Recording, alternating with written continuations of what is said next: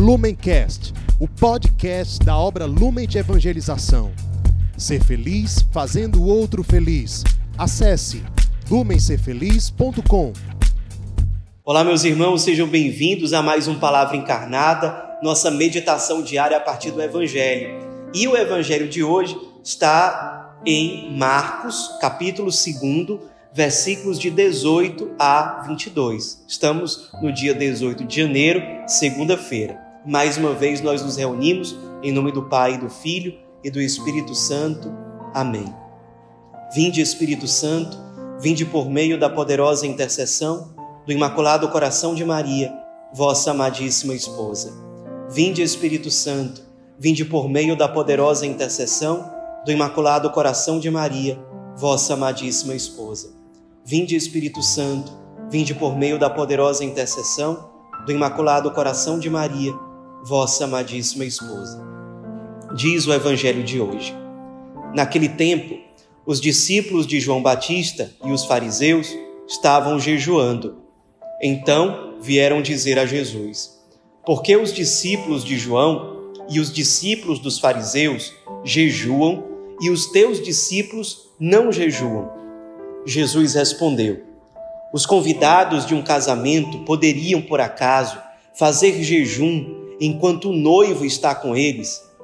Enquanto o noivo está com eles, os convidados não podem jejuar, mas vai chegar o tempo em que o noivo será tirado do meio deles, e aí então eles vão jejuar. Ninguém põe remendo de pano novo numa roupa velha, porque o remendo novo repuxa o pano velho e o rasgão fica maior ainda. Ninguém põe vinho novo em odres velhos, porque o vinho novo arrebenta os odres velhos e o vinho e os odres se perdem. Por isso, vinho novo em odres novos. Então, pessoal, nós estamos diante desse trecho aqui no início do Evangelho de Marcos, em que é, alguns discípulos de João Batista e alguns fariseus é, se incomodam, porque eles estão jejuando, estão fazendo um sacrifício, enquanto que eles olham para os discípulos de Jesus e eles não estão fazendo esse sacrifício do jejum. Então, eles certamente incomodados com aquilo perguntam: olha, por que, que os discípulos dos fariseus e os discípulos de João Batista jejuam e os teus discípulos não jejuam? E Jesus aproveita a ocasião para se apresentar como o noivo. Olha que imagem bela do Cristo. Ele mesmo se apresenta assim. Ora, não se faz jejum quando o noivo está entre os convidados. Agora, quando o noivo for retirado, Jesus está se referindo certamente à sua morte na cruz, aí os convidados vão fazer jejum. Agora, o que significa dizer que Jesus é o noivo? Significa que toda alma humana é chamada, vocacionada a desposar Cristo, a se fazer um com Ele. Toda alma humana tem dentro de si esse chamado. É como se fosse um eco que repete: eu fui criado para o Cristo. Eu fui criado para ser um com Ele. Eu fui criado para me configurar a Ele, para ser uma só carne com Ele. Existem caminhos místicos que são apresentados pelos santos para que essa realidade se efetive. Nós, dentro do Lumen, temos o nosso carisma como um caminho para que isso aconteça nós percebemos que nós que somos tocados por esse carisma, marcados por ele, sentimos um chamado a ir ao encontro daquele que nos chama a ser uma só carne com ele. A carne sofredora de Cristo nos chama ao encontro dele. Nós é como se nós olhássemos para aquela carne sofredora e nós concluíssemos: nós fomos criados para ela. O nosso lugar é se fazer um com aquela carne. E esse encontro faz com que a gente seja um com aquele a quem nós desposamos. O que, que significa? Qual é o grande sinal de que nós nos fizemos um com Ele? É que nós nos tornamos Cristo. Nós vamos nos configurando a Ele. nós vamos ressuscitando.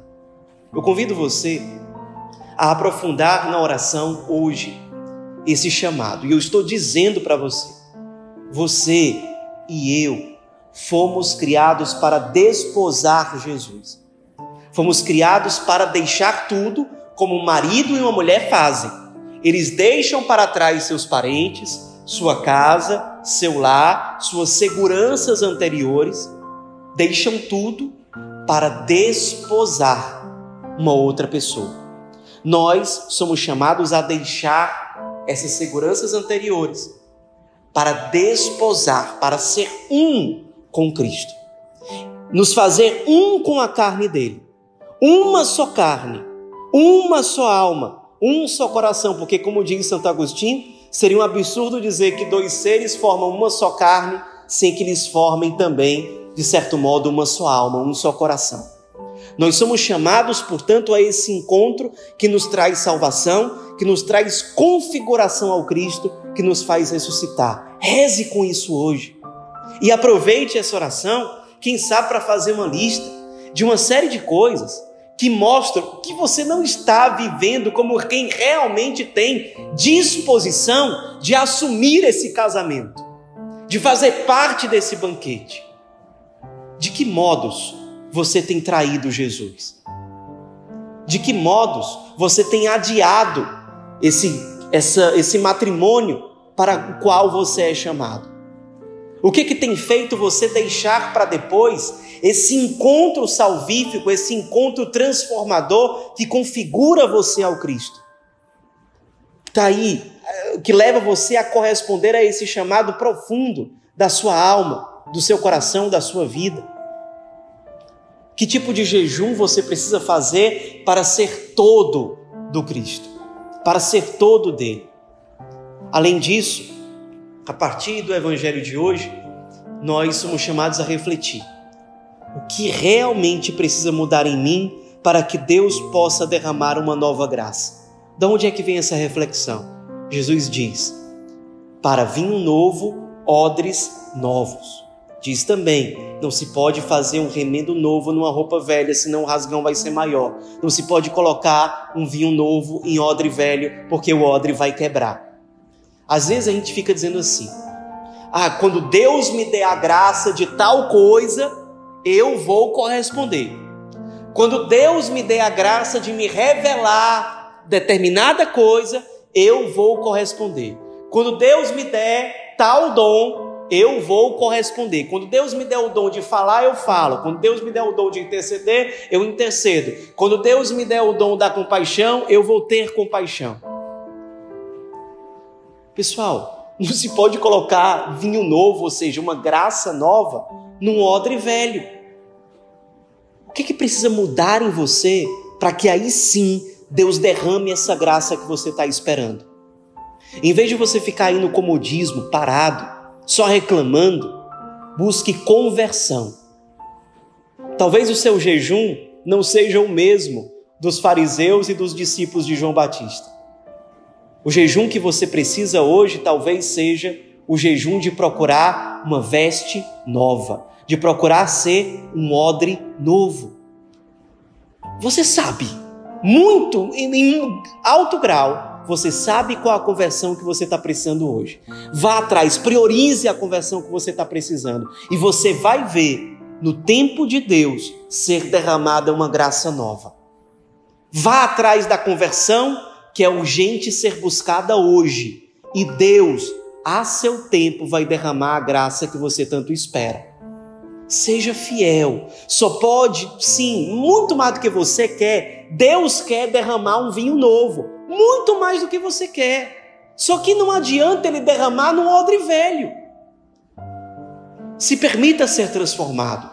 Se, precisa, se permita ser um odre novo, para acolher uma nova graça, um novo tempo, uma nova revelação, talvez um, um chamado mais claro, talvez um novo dom. Mas priorize a conversão. O resto virá pela graça de Deus como consequência. Por fim, para servir também para nossa reflexão, perceba que nós podemos nos aproximar de Jesus com muitas motivações. Hoje nós temos algumas pessoas que foram ao encontro do Cristo no Evangelho, discípulos dos fariseus e de João Batista. Mas com que motivação eles foram? Os padres da igreja dizem: certamente foram motivados pela inveja, porque estavam se sacrificando, viam que os discípulos de Jesus não jejuavam, deve ter vindo aquele sentimento de mesquinhez que é próprio da inveja, e eles vão para o Cristo com o coração invejoso. A gente poderia cair nesse risco de ir para uma missa com o coração ressentido por conta do, sei lá, suposto pecado do outro. Só para reclamar diante de Deus porque o outro não é santo. Ou eu vou atrás de um sacerdote, de uma autoridade, simplesmente para falar mal do outro. Simplesmente movido pela inveja. Sim, nós podemos cair na tentação de buscar coisas sagradas e situações sagradas só para falar mal do outro, só por maledicência, só por inveja. Aproveitemos a oração de hoje para examinar se existem essas impurezas, essas manchas de pecado dentro de nós. Maledicência, alegria de falar mal do outro, de reclamar do outro, de manchar a reputação do outro. Inveja. Será que existe isso, isso dentro de nós? Esse, esse movimento de querer falar mal, esse movimento esse impulso de querer apontar o erro do outro. Não sejamos assim.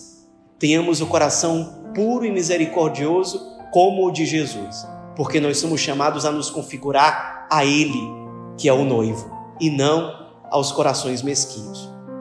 Ave Maria, cheia de graça, o Senhor é convosco. Bendita sois vós entre as mulheres, bendito é o fruto do vosso ventre, Jesus. Santa Maria, Mãe de Deus, rogai por nós, pecadores, agora e na hora de nossa morte. Amém. Em nome do Pai, do Filho e do Espírito Santo. Amém. Lumencast, o podcast da obra Lumen de Evangelização. Ser feliz fazendo o outro feliz. Acesse lumencerfeliz.com.